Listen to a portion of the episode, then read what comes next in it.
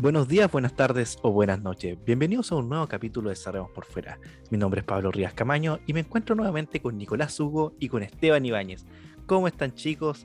Eh, ¿Cómo estuvo este inicio de semana? ¿Cómo están los ánimos después de este día domingo? Bien, bien. Una gran semana. Eh, yo la verdad es que soy optimista. Tengo harta esperanza. Creo que un nuevo inicio por la derecha.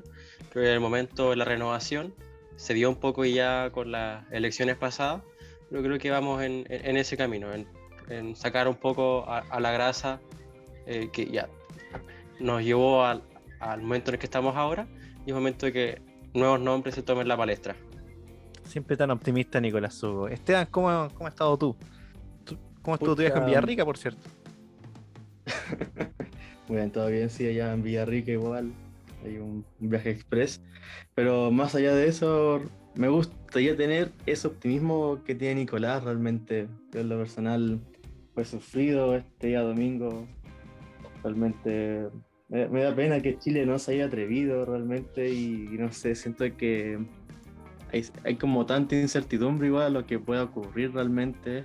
Por lo menos igual, siendo algo optimista también, Igual lo bueno es que Boric ha mostrado como cierta manera está como dispuesto a hablar con todas las partes, pero vamos a ver qué tanto se mantiene ese discurso de aquí a, a marzo cuando asuma. Exactamente, eso es muy importante. La verdad, yo no le creo, no tengo mucha, mucha esperanza, a diferencia de ustedes, chicos. Pero bueno, vamos a estar conversando eso y vamos a estar conversando especialmente con nuestro invitado. Quiero introducir a una persona muy importante, especialmente de nosotros. Es el fundador de la CDU, abogado de la U de Chile con un magíster en Derecho Humano en la Universidad de Bolonia, Italia. Quiero presentar a don Diego Poblete. ¿Cómo está, don Diego? Bienvenido a Cerremos por Fuera. Hola, muchachos, muchas gracias. La verdad es que desde que comenzaron con los podcasts he estado muy interesado en participar. Lamentablemente, por problemas de agenda, no, no, habría tenido, no había tenido la oportunidad pero ahora muy contento y muchas gracias por la invitación. No, ¿y de qué? lamentablemente, don Diego, es un programa triste. no hubiese gustado tenerlo eh, después de una gran victoria, pero bueno, las cosas no se dieron como, como no nos hubiese gustado.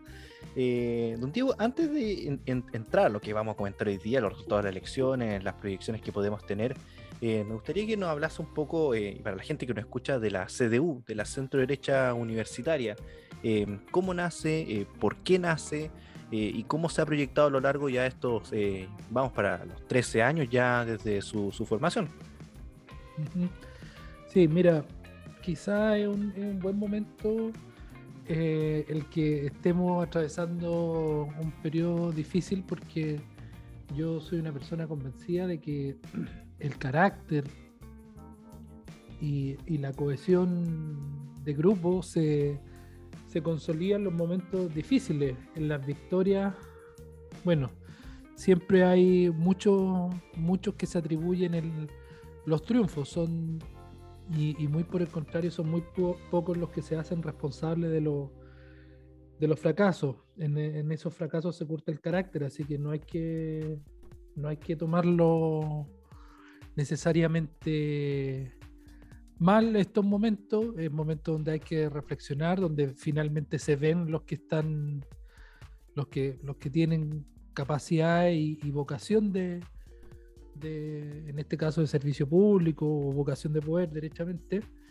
Y, bueno, entrando de lleno a, a la pregunta, eh, ¿cómo nace la centro derecha universitaria?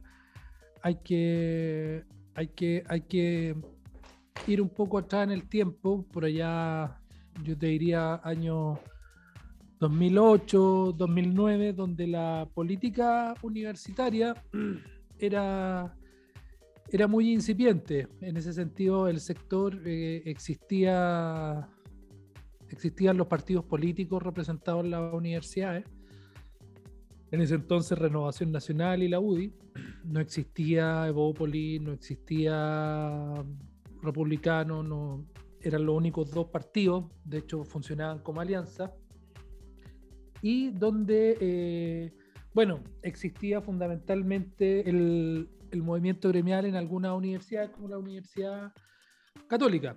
En ese entonces también comenzó a existir en la Universidad de Chile y de alguna manera parte esto como una, una reacción a, a, esa manera de hacer política en las universidades, donde o por una parte era una réplica de lo que decían los partidos políticos en la universidad, lo que no tenía mucho asidero con las cosas que se estaban discutiendo ahí en asamblea, por una parte, y en segundo lugar, una reacción a una política que era muy cosista, que era muy del baño en, la, en el, confort en el baño, el que hubiesen cosas muy, muy pequeñas, pero sin un sentido eh, trascendente de la política, que era la característica del movimiento gremial. Entiendo yo que ellos han tenido un, un cambio en su manera de plantearse, pero en ese entonces ellos abogaban por, por cuestiones muy puntuales, por cuestiones muy domésticas, pero sin un,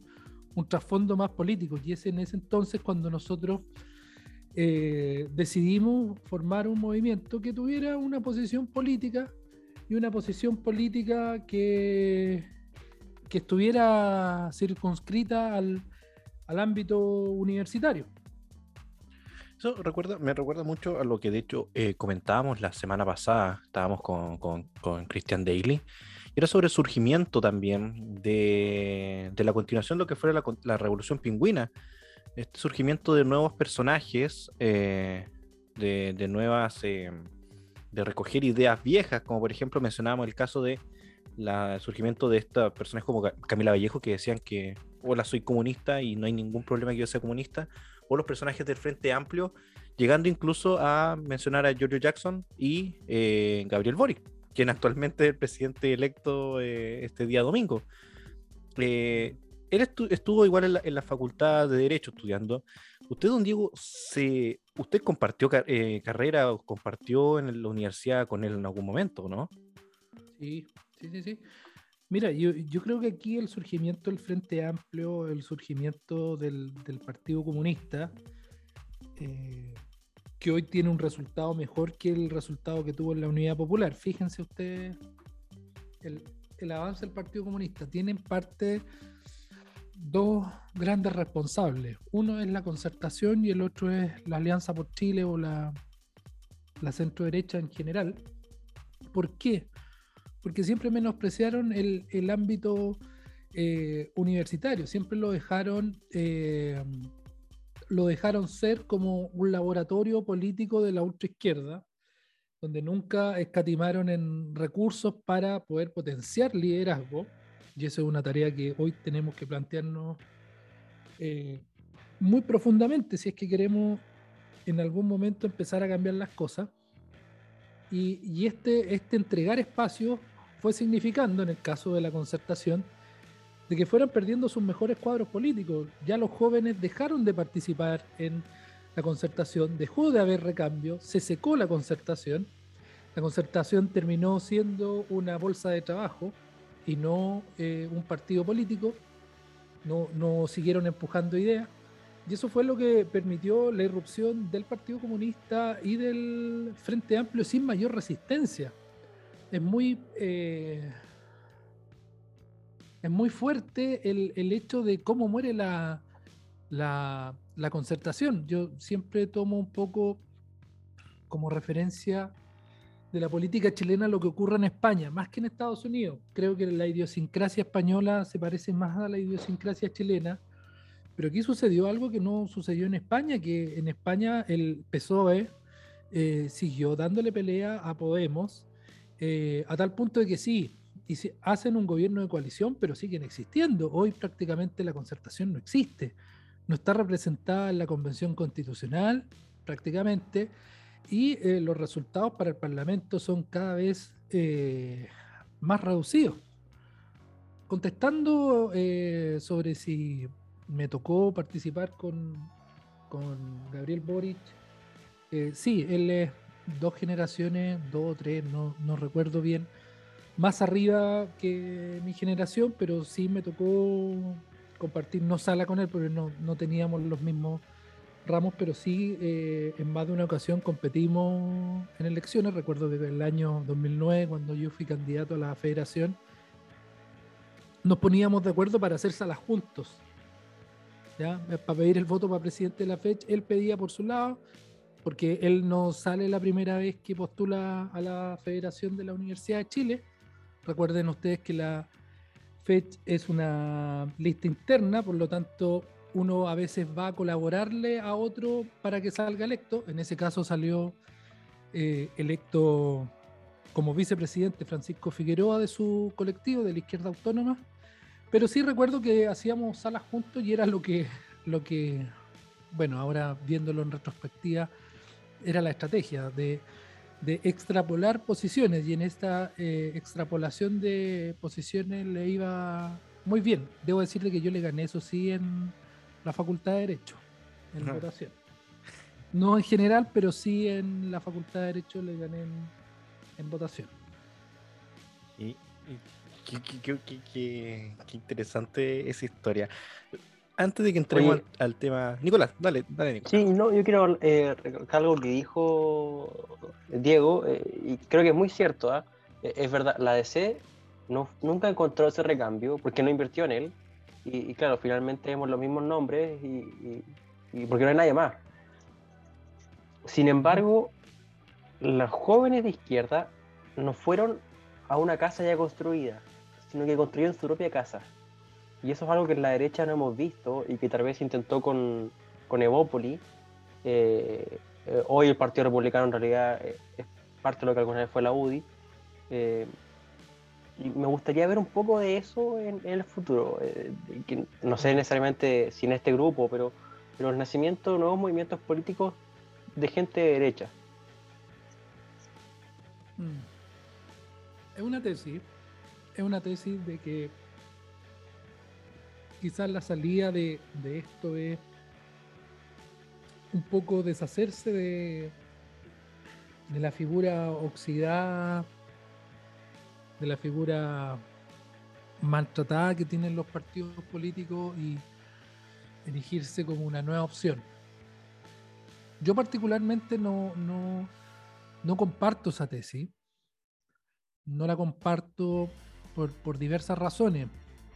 Una de las razones tiene que ver con, y, ya han visto ustedes, con este, esta supuesta aurea, aurea de, santidad que revisten algunos movimientos que por el hecho de ser nuevos pareciera ser de que son eh, pulcros y no tienen falla y terminan siendo teniendo prácticas más detestables que los partidos tradicionales. Y ahí el ejemplo de la lista del pueblo, yo creo que es, es más que suficiente. En segundo lugar, no creo en la posibilidad, esto es una opinión personal, no estoy, puedo, puedo, puedo, puedo debatirla, puedo cambiar de, de, opinión, pero es, es, lo que yo creo. Siento que hay una, una barrera de entrada muy grande para la existencia de nuevos partidos políticos. Pensemos nosotros que el Frente Amplio fue creado con anterioridad a la ley de financiamiento de los partidos políticos. Antes, si ustedes lo recuerdan, los partidos políticos eran financiados por donaciones, donaciones de privados, y eso provocó una serie de cuestionamientos que, terminaron en esta ley de financiamiento público pero donde al existir hoy un financiamiento público de los partidos políticos, la barrera de entrada que exige la, la existencia de cierta votación para poder existir como partido, en primer lugar. Segundo, el establecimiento de un presupuesto en función de la votación hace que sea verdaderamente titánica la tarea de poder erigirse como partido. Y en tercer lugar, yo creo que si bien es cierto, hay que tomar aprendizaje de la trayectoria que ha tenido la ultraizquierda y sobre todo los jóvenes, también hay que entender nuestra idiosincrasia como sector. Y yo creo que entendiendo nuestra idiosincrasia como sector, eh, no sé si funciona la idea de romper con todo y crear algo nuevo. No sé si va con el espíritu refundacional, va con nuestra nuestra, nuestra manera de ser en realidad. Ahí quiero, quiero un poco eh, detenerme y, tener, plantear dudas que, me, surgen hoy, que no tengo la respuesta, sobre eh, cuál es el futuro del Partido Republicano. ¿Ya? Porque a mí no me consta cómo va, va a continuar ya sin un, un José Antonio Cast, no sé, que podría el día de mañana tomar la decisión de por una, parte podría liderar un eventual rechazo de salida, donde yo, si bien es cierto, veo que, que, está más apretada la elección, si las cosas se mantienen, lo más probable es que se pierda, y ahí José Antonio Cast va a tener que lidiar con el hecho de perder por una segunda vez, lo cual significa sí o sí un desmedro en su capital político. Y eh, en segundo lugar, eh, me puedo estar equivocando, pero, pero tampoco veo eh, figuras que puedan ser de la talla de José Antonio dentro del Partido Republicano. Y ahí también el Partido Republicano va a tener un desafío muy importante en lo que quede por delante y que tiene que ver con cómo va a lidiar con ciertos liderazgos que salieron electos últimamente como diputados. Me refiero aquí al caso de, del señor Kaiser, del señor de la carrera, que entiendo por las últimas declaraciones inclusive disparó hacia el, hacia el mismo comando y lo va a tener muy difícil porque va a tener que administrar eh, una conformación de parlamentarios que es bien variopinta. ¿ya? No, no, no parecieran ser de la misma matriz ideológica ni tampoco de la misma matriz social. Entonces, yo creo que hoy ellos están en un periodo de prueba que, que, que no sé cómo van a van a salir de ello. Como republicano puedo confirmar eso, el segundo punto. No, no, eh, y, no, son dos derrotas, ¿ah? lo de acá son tres. Porque en la primera elección, eh, ahora, y el, rechazo del primer referéndum. Mm. No, sería una cuarta, si se podría contar. Eh, digo, eh, también hay, un punto que me gustaría y que quizás igual no, lo mencionó, es el hecho de la intervención del, PDG. Eh, esa forma en la que el partido de la gente logró mover 900 mil votos, no sé si cerca del millón o más cerca de los 900 mil, creo que los 900 mil. Así, metiéndose en la política, no haciendo política necesariamente, yo creo que igual es un fenómeno, no sé si después de que Parisi haya entregado su apoyo a José Antonio Caz se mantenga igual, eh, pero esa forma de levantarse, podría decir, em, problemáticas tan comunes como el hecho de tener que hacer fila por un trámite, eh, a la política nueva o la política normal que uno ve en la tele. Es igual, yo creo que, había que habría que considerarlo como un, un cuarto factor dando vuelta y el otro podría ser el surgimiento, el intento de surgir de movimientos totalmente liberales o incluso libertarios. No sé si ahora, no sé, porque la política nos da sorpresas literalmente cada semana, eh, como lo que está pasando en Argentina, que Argentina desde el peronismo extremo está los libertarios con su tercera casi fuerza mayoría en, algunos, en algunas provincias. Yo igual habría que agregarlo a, la, a la, ecuación de lo que se viene. Sí, yo ahí creo que. A ver. Eh, si, tuviera que decir que encontrar un símil a, guardando las proporciones, claramente. Eh, si tuviera que encontrar un símil a Trump, yo diría que se parece más Parisi que José Antonio Castro. ¿Por qué? José Antonio Castro viene de una de una, de una trayectoria política tradicional. Él fue eh, dirigente del movimiento gremial, que es el movimiento que está asociado a la UDI en la universidad, fue dirigente del partido, fue secretario general mucho tiempo. Entendamos que el secretario general de un partido es quien lleva las riendas administrativas del partido político, entonces él conoce al detalle eh, la Unión Demócrata Independiente, fue parlamentario creo que 16 años, entonces él viene del establishment. No estoy hablando eh, eh, en la similitud ideológica, sino que la similitud de, la procedencia. Y por otro lado, Franco Parisi es todo lo contrario. Y ahí sí, sí tiene muchas similitudes con, con Trump. alguien que eh, salió de, de, algunos programas de, se hizo famoso por algunos programas de, de televisión, donde hacía una suerte de educación financiera, eh, donde muy carismático y donde, y ahí hay que concederle el punto al equipo de Franco Parisi, eh, le dio en el clavo con, con, una nueva forma de comunicarse con la ciudadanía, que es lo digital. Entonces, yo no sé qué tanto el, partido de la gente es un factor. Creo que más es un factor esta digitalización de la política, que la supo capitalizar Franco Parisi como ningún otro candidato. Y no sé si va a tener una mayor relevancia el partido de la gente después de que los partidos logren incorporar esta digitalización. Va a ser interesante qué va a pasar con los diputados del partido de la gente, que no sé si son seis o siete lo que yo creo es que van a terminar eh, decidiéndose por alguna de las dos coaliciones que, que, se armen, pero en ese partido sí que no veo como una mayor cohesión ideológica. No sé, no sé si van a votar lo mismo respecto de ciertos proyectos de ley. Yo creo que está muy, eh, es muy etéreo el cómo van a actuar. Eh, y, no sé si van a funcionar tan, bueno, si no funcionan las órdenes de partido en un partido como Renovación Nacional, que es muy antiguo, imagínense en el partido de la gente. Donde ya vimos que la forma en la cual se estaban poniendo de acuerdo era a través de eh, elecciones o plebiscitos internos. Claro. Esteban, no sé qué tienes tú para comentarnos ahí. Estás tan calladito hoy día.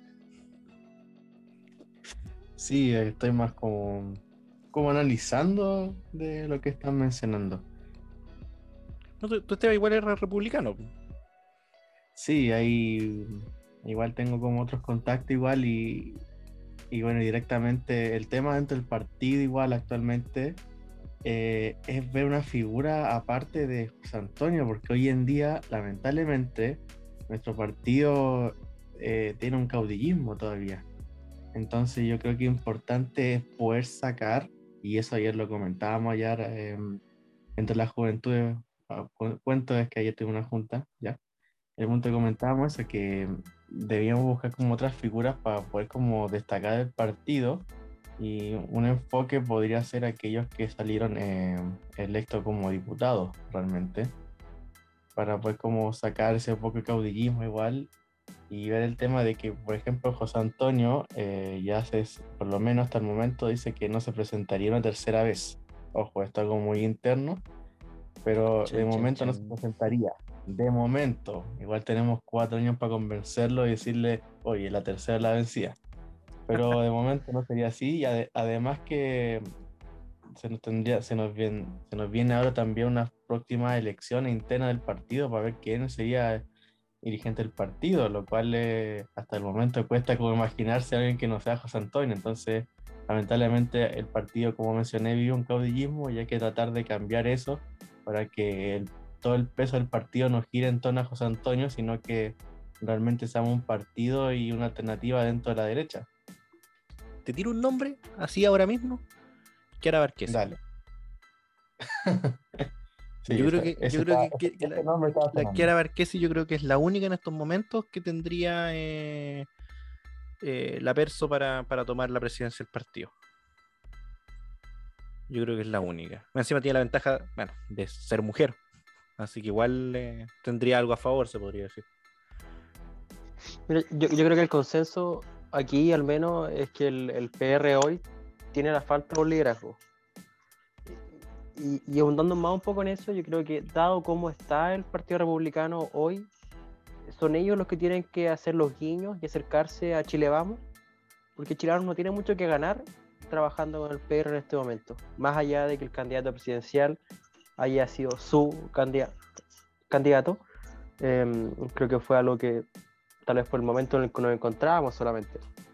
Y, con, y rescatando un poco lo sobre el PDG, eh, yo creo que el PDG encontró un discurso eh, liberal en, lo económico que fue capaz de llegar a la clase media y a los jóvenes y es algo que la, la derecha tradicional no ha sido capaz de hacer.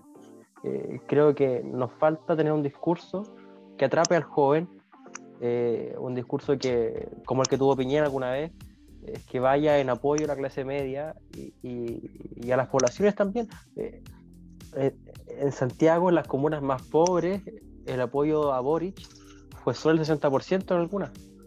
yo creo que eso es lo que hay que analizar. ¿Cuál es el discurso que vamos a presentar mañana? Sí, yo estoy de acuerdo. Em, creo en todo caso, como dice, creo que eclesiástico o eclesiastés habla de que cada momento, que hay un momento para todo. Yo no, no, no nos urjamos tanto por empezar a sacar un diagnóstico ahora porque podríamos sacar un mal diagnóstico. Creo que hay que procesar este, este momento. Eh, de alguna manera un ejemplo de lo que les estoy diciendo son declaraciones cruzadas de último, de último momento que buscan de alguna manera capitalizar en parte lo que quedó de la derrota. Pero, pero yo creo que tenemos tiempo. Sobre todo los que somos más jóvenes, entiendo que tanto ustedes como, como yo y, quienes nos están escuchando son un, son un grupo joven. Yo creo que hay que entender el desafío generacional que tenemos por delante. Y ese desafío generacional eh, parte con una reflexión profunda sobre lo que pasó, parte también con un, de, cierta manera, un creerse el cuento sobre los procesos que se vienen y no caer en la desesperación de que de, tener que salir inmediatamente con una respuesta. A veces cuando buscamos la respuesta inmediatamente sacamos una mala respuesta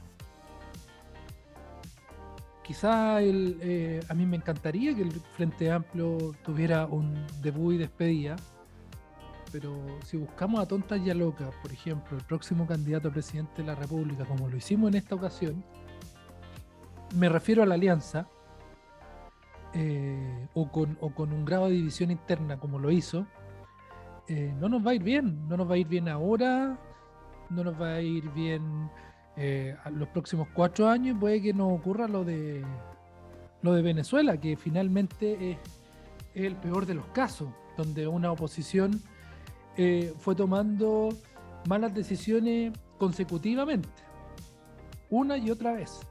En ese sentido, a veces es necesario más tomarse más tiempo para reflexionar y salir con más fuerza. De hecho, ahora que lo menciona don Diego, eh, nos estamos olvidando de un, gran detalle. Tenemos a la vuelta de la esquina eh, lo que va a pasar con el plebiscito de plebiscito De, salida de la, de, la, constituyente. Y hasta el día de hoy tampoco sabemos qué línea o qué guía eh, va a tener esta constituyente. Todavía hay mucho, muchas cosas en blanco. y posiblemente, conociendo a cómo son estas personas, yo creo que para octubre van a querer hacer el plebiscito, ya que les gusta mucho esta, esta, eh, esta fecha y ser muy conmemorativo, les gusta, les gusta ese, ese show. Eh, entonces también vamos a ver qué pasa con eso, porque recordemos de que ellos estaban hablando en acortar el periodo presidencial a dos años, una vez, eh, una vez que salga esta, esta nueva constitución. Y eso podría cambiar todo lo que tendríamos pensado. El resultado de, por ejemplo, lo, que se viene entre años más, que son las elecciones de alcalde, por ejemplo, y después nuevamente presidencial y, diputado. Así es. También nos estábamos olvidando eso. Y, también va, el resultado que tuvimos también va, va a cambiar algunas discusiones que, que probablemente tienen los convencionales. Van a querer mantener el presidencialismo porque hoy les conviene. Les convendría mantener un, un presidencialismo. Quizás se van a bajar las banderas de esta de, este, de esta transferencia de poder al, al poder legislativo y se va a frenar eso. O derechamente no sé qué va a pasar con instituciones como el Senado, pero lo que sí, y yo creo que, que, sí nos sirve para poder empezar a, a, a, dilucidar qué es lo que tenemos que hacer nosotros, hay un, hay un gran detalle y tiene que ver con cómo va a ser la próxima elección, que es una votación obligatoria, donde, vo- donde votan todos y donde yo aquí lo, lo- no sé si a ustedes les pasó, a mí me tocó ser apoderado de, de local en Santiago Centro y me pasó de que, claro, uno veía un viejito que estaba entrando a votar y decía, ya, este voto es de Cast. Veía un gallo joven, no, este voto es de Boric. Y tenemos que dejar de pensar en esa dicotomía. ¿Por qué? Porque no nos conviene electoralmente. El electorado mayor se va a ir muriendo, lamentablemente. Y si no tenemos una estrategia para el mundo joven, olvidémonos de ganar las próximas elecciones. Hoy tenemos que enfocarnos en contrarrestar la, abrumadora votación que tiene la izquierda en el mundo sub 35. No podemos confiar de- en que esto con viejo se va a equiparar. Y también tenemos que hacernos cargo de la baja votación que tenemos en las mujeres. Es, es un hecho de la, de la causa. Son los que le dieron el triunfo a, a Boric. Los menores de 35 y las mujeres son los que le dieron el triunfo a Boric. Y esa es una población que va a seguir aumentando. Entonces yo empezaría a trabajar inmediatamente en eso. Creo que en, en eso está...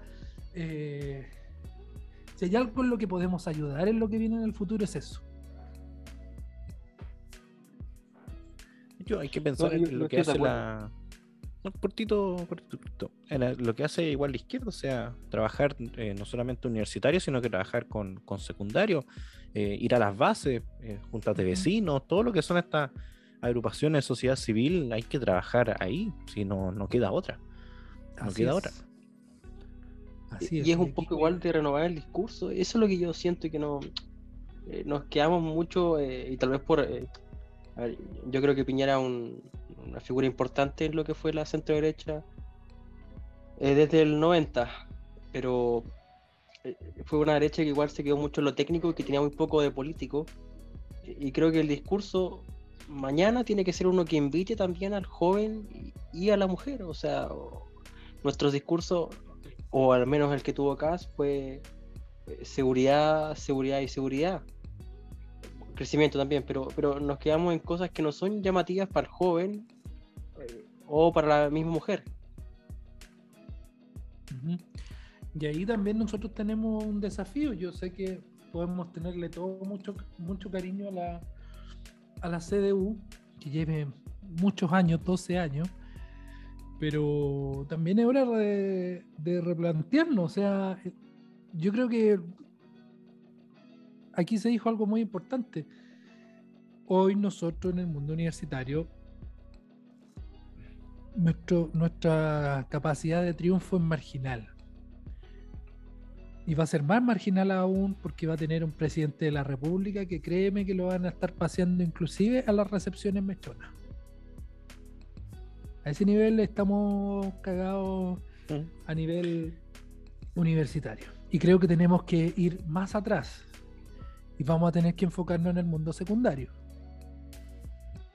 Y yo creo que es de alguna manera eh, bochornoso, inaceptable y vergonzoso el hecho de que, porque no me voy a referir al movimiento gremial porque ellos van a seguir existiendo, pero, pero me parece vergonzoso que eh, sigan haciendo política de manera distinta eh, la CDU en la Universidad de Chile y Solidaridad en la Universidad Católica. Eso no puede seguir existiendo. Tiene que haber una comunicación entre esos dos mundos. Tiene, ojalá, que de alguna manera fusionarse el quehacer de, de, esos colectivos y así colectivos que existen en otras universidades. Exactamente. De hecho, ayer, sí, ayer, de hecho, en el grupo, bueno, grupo de WhatsApp de la Juventud Nacional se estaba comentando eso. De hecho, me sorprendía porque había mucha crítica, eh, lo digo sin ningún miedo, mucha crítica al movimiento gremial dentro de los mismos republicanos, diciendo de que efectivamente era un movimiento con una ideología que no servía, eh, gente que había intentado formar núcleos fuera de Santiago, movimiento gremial, me habló un chico de la, de la ULAGOS, me habló una, una, una, una persona de Viña, por ejemplo, Y claro que no estaban, no, no entendían y después del tiempo decían que claro, esa cosa lo que era entregarle simplemente en bandeja eh, la ideología gremialista a, a, la izquierda en todos los espacios. Eh, gente que de hecho me, cuando saben que yo soy CDU dentro de ahí, eh, porque de hecho dentro del Juventud Republicana, bueno, hay gremialista, hay gente todavía del DAO, eh, que bueno, el DAO está ahí en stand-by, por cierto, para los que no sabían, eh, y que saben de que efectivamente hay que pelearle los espacios a la izquierda donde sea, no hay que dejarse estar. Y eso dentro del grupo me, me, me, sorprendía porque gente como, no sé, gente muy gremialista dentro del grupo, y claro, se defendía de como gato de espalda pero la mayoría de los comentarios iban en contra de la forma en la que se estaba haciendo política de esta ideología o esta idea gremial. Mucho, me sorprendió para ser el grupo de la Juventud Republicana. Sí, y hay que, hay que también tener una suerte de media culpa. O sea, los movimientos universitarios fracasamos. Fracasamos y finalmente el presidente de la República lo es del otro lado. Es del otro lado y le dieron el voto los de los jóvenes. Ahora, hay distintas razones del fracaso. Ya, yo aquí no es, no es que quiera ser eh, condescendiente con, con la CDU, pero nosotros nunca hemos contado con los recursos que cuenta el movimiento gremial. Nosotros sacamos esta cuestión a pulso. Ahora, sí creo que tenemos que tomarnos la posta del recambio cada uno desde los espacios que tenga. Yo, en mi caso, desde, desde, desde el partido en el cual milito, Renovación Nacional, y tener el deber de, ayudar eh, a estos movimientos, eh, pero entendiendo que la crítica tiene que ser política, no puede ser del espacio local. No puede ser del espacio local. Y en esto algunas cosas de la izquierda podríamos nosotros comenzar a probar. O sea, ellos se juntaron mucho tiempo en un confet cada 15 días a complotar sobre qué palo le van a pegar al gobierno. Bueno, nosotros debiésemos hacer lo mismo, comenzar a juntarnos en Santiago o en alguna otra región cada 15 días y planificar de cómo llegamos mejor a, los, a los estudiantes, sobre cuáles son nuestras críticas políticas y de unificar un discurso, si no podemos cada uno seguir por las de, de cada cual. Ah, eh, ah, me va a permitir aquí, don Diego. Eh, cuando fuimos a Lepu, los que, los que fueron de los que están presentes, eh, yo planteé esa idea eh, frente a todos, de pedir el micrófono para un poco conversar eso y yo le decía que no sirve nada que nos juntemos una vez al año, eh, hagamos esto y, se queda ahí. Y yo le decía, hagamos un grupo WhatsApp por último, conversemos y que hagamos comunicados en conjunto ciertas situaciones que se llevan en el país. Y la, la, respuesta fue lo que me dijo gente que ha asistido hartas veces a los EPU. Me dijo, en realidad, todos los años alguien lo propone eh, y nunca queda nada porque los gremiales no, no se suman.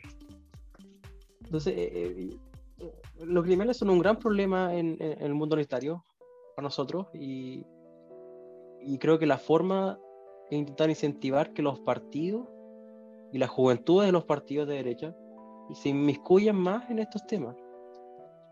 ¿Y cómo hacemos eso?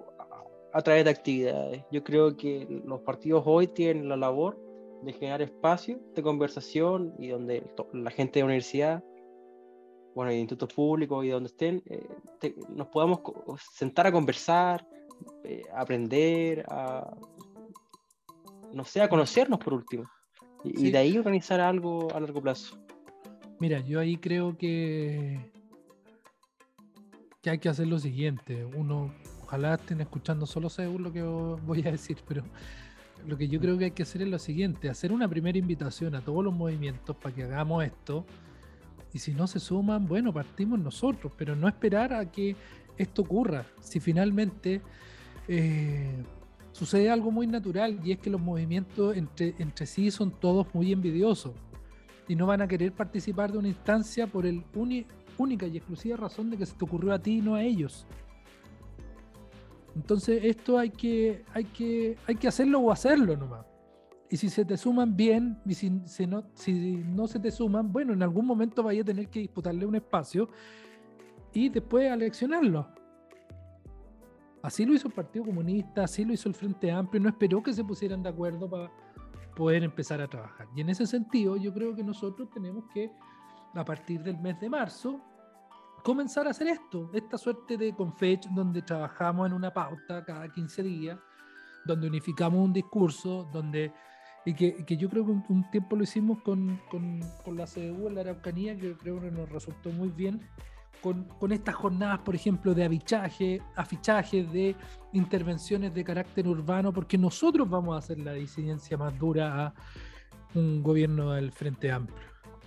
Probablemente los partidos políticos de, de todo el sector van a tener una, un, una reordenación, una, una reconfiguración de sus poderes internos eh, que haga que sea prácticamente imposible que puedan hacer una buena labor de oposición en unos primeros instantes y donde nosotros desde ya tenemos la facilidad de poder plantear una oposición firme con un discurso eh, sin esas trabas burocráticas que tienen los partidos políticos que van a tener que en primer lugar ponerse de acuerdo, eh, poder ver si van a seguir como una coalición o no, van a tener que decidir qué posturas van a tomar para, no sé, pues, el plebiscito, en el caso de los, de los parlamentarios van a tener que decidir si van a llegar a un acuerdo o no para las presidencias de la Cámara de Diputados y el Senado, todo eso es un, todo un entramado burocrático que los movimientos, en este caso los movimientos universitarios, no tienen. Es cosa que nosotros nos pongamos de acuerdo, que nosotros levantemos los recursos y que nosotros lo hagamos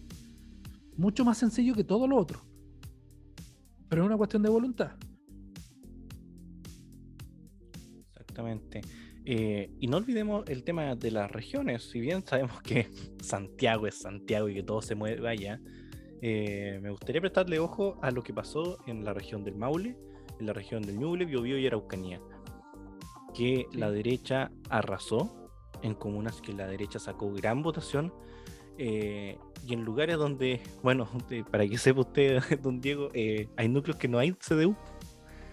Maule, eh, Ñuble está reviviendo y revivió muy bastante bien, pero por ejemplo en Maule, Talca no, no hay movimiento y ahí tiene que haber gente. Nosotros acá en el Distrito 21, no es por tirarme flores, pero sacamos un porcentaje de votación muy alto estas elecciones. Nosotros nos sacamos la cresta en terreno eh, a diferencia de otro distrito que tenemos muy cerca, que no voy a mencionar cuál es, eh, se la pasaron peleando internamente. Y nosotros lo que hacíamos era meter, ir a meternos a las poblaciones y a las villas. No iba a meter acá en Los Ángeles, por ejemplo, a, poblaciones que generalmente los mismos, de nuestros mismos cabros o la misma gente que estaba en el, comando decía, oye, ¿cómo nos vamos a ir a meter a, allí si allí no eh, es el sector sur? Vamos a meternos ahí. Y íbamos a meternos ahí y nos recibían mejor que en otros sectores mejor que en otros sectores. O el mismo sector de, campo, muchas veces se menosprecia la, cantidad de votantes que uno puede sacar en ciudades pequeñas, eh, que o no sé, satélites se podría decir, haciendo referencia a Concepción, eh, porque en Concepción, San Pedro de la Paz, por ejemplo, ganó la derecha. En San Pedro de la Paz ganó a la derecha. Eh, y acá en Los Ángeles sacamos 65% de los votos. A Distrito 21 a nivel 21 igual. Entonces, igual es importante eh, potenciar y lo que estamos intentando hacer, los núcleos que somos CDU de regiones, potenciar y buscar gente. Y la verdad, hasta ahora me ha ido bastante bien, la verdad, eh, reportando región Los Ángeles, eh, con ir buscando gente y gente motivada y gente que sabe que no muchas veces va, va, a aparecer como figura pública. Hay mucha gente que, los cabros aquí con lo que yo estaba a cargo, sabían de que hay gente que sirve para fotos, hay gente que sirve para hacer video y gente que sirve simplemente para hacer trabajo en terreno. Y los cabros asumieron eso al tiro y le dieron. Y eso es algo que cuando yo estuve, por ejemplo, en, en Araucanía, por ejemplo, eh, no por dar ningún nombre, la verdad, eh, no se veía mucho, todos querían figurar Acá me pasó, tuve la suerte, un equipo excelente de jóvenes eh, que sabían que habían pegas que les correspondían y que otras no podían hacerlas simplemente. Es muy importante. Ahora, yo insisto que la clave está en los sub 35 y en ese sub 35 los movimientos eh, universitarios son la clave. ¿Por qué son la clave? Porque la convengamos en que a ver, aquí voy a hablar desde Chile Vamos. Desconozco el caso de la juventud republicana, pero las juventudes de, ojalá no me estén escuchando, pero las juventudes de los partidos políticos dejan mucho que desear. Los partidos políticos a nivel eh, de jóvenes, hay muy pocos jóvenes, número uno, Y en segundo lugar, los jóvenes por lo general se acercan como si los partidos fueran una suerte de bolsa de empleo. Entonces, predomina un criterio clientelar que hace que las juventudes no tengan mucha calidad en sus militantes. Eh, y el único otro lugar donde yo puedo focalizar mi trabajo es en la universidad. Es muy difícil trabajar en las de manera comunal, por ejemplo, los jóvenes. Porque, por ejemplo, un cabro que vive en Maipú, probablemente lo único que hace es dormir en Maipú. Probablemente no carretea en Maipú, probablemente no estudia en Maipú, probablemente no tenga ningún aspecto de su interés que tenga que ver con Maipú, pero sí va a ser mucho más fácil, por ejemplo, trabajar a los cabros de la universidad, no sé, la USACH, porque ahí sí hay una población que está de alguna manera eh, como, en un corral. Ahí están los cabros jóvenes en un corral. Ahí los puedo trabajar, ¿cachai? Porque un cabro joven pasa la mayor parte de su tiempo en la universidad, no, no en su comuna. Entonces, insisto, de nuevo la clave está en los movimientos estudiantiles.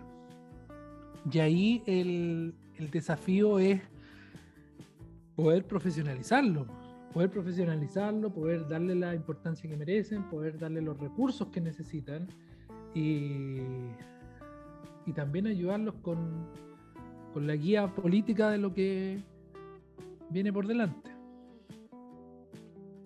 Exactamente. Y yo creo que en, en, todo estos años yo creo que ya hay fórmulas que se pueden ir aplicando y que se pueden copiar y aplicar en otros lados. Yo creo que eso ya es algo, es algo que se va y que vamos, se va a empezar a hacer el, próximo año, yo creo. Recordemos que igual nos vimos afectados todos los movimientos eh, por el tema del estallido delictual y por el tema de la pandemia. O sea, yo creo que todos los movimientos universitarios quedaron en stand-by en algún momento y algunos, muchos desaparecieron. Eh, y son pocos los que la verdad eh, se han mantenido a flote o se han reorganizado de verdad y yo destaco la CDU por eso. Eso es bueno para nosotros. Porque, vamos a partir con todo, exactamente, y vamos a partir con todo en marzo. Se parte con todo. si hay algo que hizo la pandemia, e hizo el estallido delictual, es que se reseteó de alguna manera la política universitaria, inclusive para la izquierda. Hoy tienen menos fuerza en las universidades sí, van a poner un presidente, pero, pero si ustedes se fijan, la calidad del dirigente universitario de hoy del Frente Amplio es muy distinta que la calidad del dirigente del Frente Amplio hace cinco años.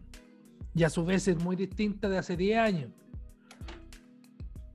Ha, desmejorado la calidad del dirigente porque, y, y, sobre todo ahora porque no se han visto, no hay presencialidad. Yo creo, tengo, tengo la ley impresión de que, que los mechones son tan menos concientizados. Saco aquí la dicotomía Boric-Gas porque eso es otro tipo de análisis, pero creo que son menos de izquierda que los cabros que con anterioridad al estallido social, donde ya lo habrían, le habrían hecho un lavado de cerebro, donde ya los tendrían eh, militando. Hoy probablemente eso no ocurre. Sí, tenemos que entrar fuerte. Y se lo puedo, se lo puedo confirmar. Eh, las dos generaciones que se vieron de manera eh, online, se podría decir, eh, no han sufrido ese adoctrinamiento. Si bien hay mucha gente de izquierda, obviamente, no esté ese adoctrinamiento militante presente, bombardeante del espíritu universitario, lamentablemente, entre comillas. Eh, entonces como que también están más propensos a que se, pueda, se les pueda hacer eh, cambiar de opinión o se les pueda concientizar de que miren la, la cagada que tienen ellos, entre comillas. Sí, un poco volviendo a esa dicotomía, en el lado de Conce de Los Ángeles se dio algo muy particular, y es que por mayoría se votó no apoyar a Boric en estas elecciones. Algo que no se me hubiera ocurrido que hubiera pasado en esta universidad que están de izquierda. Eso con presencialidad hubiese sido imposible. Claro, la presión del bombardeo izquierdista constante en los pasillos no hubiese hecho cambiar. Sí, de hecho, es muy curioso porque la, la federación se dijo así como, oigan, nosotros vamos a apoyar a, a- a Boric. Y fue como, oigan, ¿y por qué no lo sometemos a votación mejor? Y en la votación salieron para atrás. Dato. No, sí, sí, está muy bien, está muy bien. Y ahora, claves para entender el, el- el periodo que se viene. Uno, aspectos digitales llegaron para quedarse y tenemos que saber explotarlo. Mm, Creo que no lo estamos haciendo lo suficientemente bien y felicito esta instancia porque, porque va justamente en esa línea, pero tenemos que darle mayor difusión a lo, a lo digital. Dos, eh, tenemos que atacar el financiamiento de las federaciones y de los movimientos de ultraizquierda, porque hoy existe un financiamiento que no está sujeto a ningún tipo de control por parte de las universidades. Hoy las universidades le entregan una determinada cantidad de plata a la federación sin decirle, mire, ¿sabe qué? Usted tiene que gastar en cosas que sean de alguna manera que favorezcan la convivencia, no lo hacen. Y las universidades, por otro lado, se escudan en la famosa autonomía universitaria, diciendo, usted, señor Contralor, no se puede meter en mi asunto porque yo soy autónomo. Pero eso no es así, la autonomía no, no tiene que ver con eso. La autonomía no te hace un, un- ser que no puede ser cuestionado, sobre todo porque reciben lucas públicas. Entonces hay que atacar el financiamiento. Y tercero, hay que relacionar eh, las eventuales malas decisiones del futuro gobierno con la dirigencia. Si ya no se van a poder sacar el pillo de que no, este no es mi gobierno, es el gobierno de ellos. Y es un gobierno en el cual está el Partido Comunista y el Frente Amplio, que es toda la izquierda en las universidades, porque no estoy contando los troscos ni los, ni los otros movimientos que tienen participación marginal. Ahí nosotros tenemos que ser la oposición y tenemos que salir a criticar cada uno de los malos aciertos. Somos nosotros los llamados a hacerlo. Totalmente de acuerdo, don Diego, con lo que menciona. Es una tarea que hay que hacerla, hay que hacerla bien también. Que eso es importante, hay que hacerla bien. Y darle vuelta al discurso. Y, hacer, y recalcárselo. Y recalcárselo, recalcárselo. Sí, hablemos. En la Universidad de la Frontera son 11 millones que le pasan a la federación. En la Universidad de Chile, don Diego, ¿cuánto es? Deben ser 100. 100 palos que no, y que no rinden. No le rinden a nadie. Gasta, gasta directamente la, la Dirección de Asuntos Estudiantiles, pero sin, sin mayor cuestionamiento. Quizás una manera inteligente es pedirle a la universidad de que eh, el financiamiento sea... A ver, aquí no me, quiero meter a, algunos temas que son demasiado escabrosos y que no, no, no, no dimensiono hasta dónde puede llegar, porque una de las opciones eh, puede ser derechamente la, la desfederación, que yo no la comparto, porque para mí eso es perder ese, es regalar ese escenario político. Si tú te desfederáis, dejáis de disputarle el poder a la izquierda y se la termináis entregando, vaya a tener tus clases, es verdad, pero vaya a dejar de disputar el espacio político. Eh, y otro tiene que ver con cómo uno le puede exigir a la universidad de que la plata que se le entrega a la federación vaya necesariamente en beneficio de todos los estudiantes y no a la satisfacción de una agenda política. O sea, del- de, los presupuestos que ejecuta la federación, ¿cuáles son beneficios que son directos a los estudiantes? ¿Cuánto de ese presupuesto va, no sé, pues, a la asignación de becas o al mejoramiento de la calidad de vida de algunos estudiantes que están en una peor situación? Es un caballito de batalla que hay que ir levantando de a poco. O de una. De 0 a 100. Es que es ahí donde uno ve realmente que las federaciones en, en sí no son como realmente hacer estudiantes, sino que van directamente como un trampolín político. Y ahí podemos ver claramente los casos de que muchos de nuestros diputados o, o candidatos que hemos tenido en el país han salido de las federaciones de los estudiantes. Claramente vamos a ver al Boric, a Camila Vallejo igual, a la, a la Emilia Schneider también ahora también, que todos pasaron por alguna dirigencia dentro de lo que es la Federación de Estudiantes.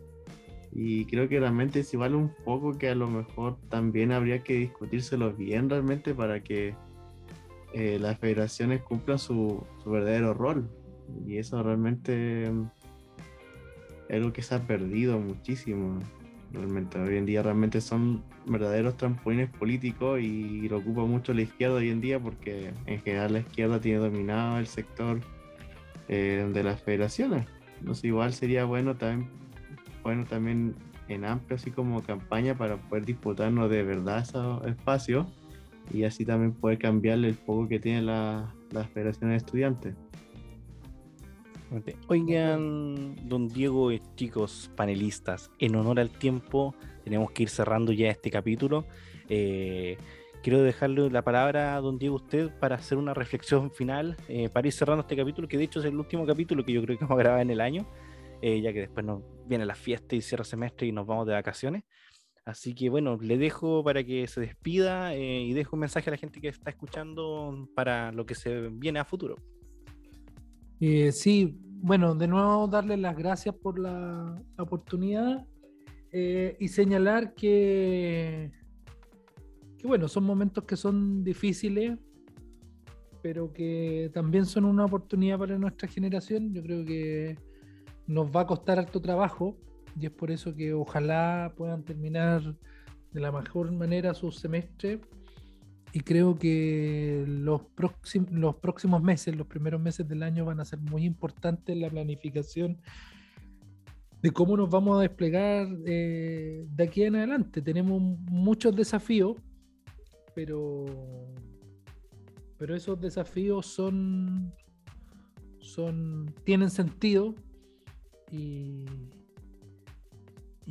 y bueno, el sentido es lo que le da motor a nuestras vidas, así que es muy importante lo que se viene y poder contar con, la mayor cantidad de, voluntarios y convencidos para esa tarea. Muchas gracias por su parada, don Diego. Eh, Esteban, Nicolás, ¿quién quiere partir primero despidiéndose? No ya parto yo. Dale nomás, Esteban. Bueno, realmente interesante lo que estuvimos hablando, igual reflexionando de lo que ha pasado, porque en sí como sector tuvimos esta derrota igual y, y algo bueno igual hay que sacarle como el lado positivo del haber perdido, que cuando uno pierde como que se pone a reflexionar de verdad en, en aquellos aspectos que, que estamos mal y buscarle como un verdadero feedback de qué cosas hay que hacer para, para ir mejorando realmente. Entonces, por lo menos por ese lado, igual es bueno para poder replantearnos igual muchos aspectos tal vez de nuestro sector o nuestros movimientos en los que estamos participando, para ver qué, en qué va a ir mejorando y, y ver qué, qué cosas hay que hacer para realmente llegar ya sea a las personas, a los estudiantes o en el foco en el cual estemos trabajando, porque realmente este igual creo que fue una derrota bastante fuerte, más allá si no nos gustase José Antonio o no también, pero nos ayuda a reflexionar igual eso hacia qué parada vamos a tener. Entonces igual eso es beneficioso por ese lado, más allá de todo lo negativo que fue la derrota, pero es beneficioso para el sector de poder sacar conclusiones y, y ahora apuntar como ir mejorando y realmente hacer una buena oposición y ir buscando los espacios que por mucho tiempo la izquierda lo ha tomado y hoy día se ve reflejado en que hayan ganado la elección por una amplia mayoría realmente. Así es, hay mucha pega que, realizar de aquí a futuro. Eh, Nicolás, tu cierre de, capítulo. Oye, en línea de lo que decía cuando empezaba este podcast, yo creo que es el momento del rearme a la derecha. Creo que de esta derrota van a salir las figuras que van a llegar a la presidencia, bueno, idealmente en cuatro años más, pero eh, prontamente, digamos. O en dos. ¿ah? Eh, Em, pero eso yo creo que ese es el momento de, unirnos, de sentarnos a conversar, de, ver qué podemos mejorar y de crear, eh, insisto yo en que se deben crear estos espacios más abiertos donde se puedan llegar a las bases y, y incluir también a la gente joven. Eh, creo que por ahí es el camino. Así es, Nicolás. Bueno, chicos, eh, darle las gracias, eh, don Diego, igual por estar en este capítulo, Nicolás Esteban, por apañarnos, apañarme eh, en estos ya 24 capítulos, desde que iniciamos ya hace varios meses este podcast. y a la gente que nos escucha, igual darle las gracias por preferirnos, por siempre compartirnos y darle like a nuestras publicaciones en Instagram, que también es bastante importante, como hemos mencionado en este, en este capítulo, la difusión digital de las ideas. Así que los dejo invitados a quedar atentos. De todas maneras, yo creo que vamos a seguir subiendo pequeñas cápsulas por aquí y por acá. Así que atentos al Instagram y a Spotify y obviamente al canal de YouTube.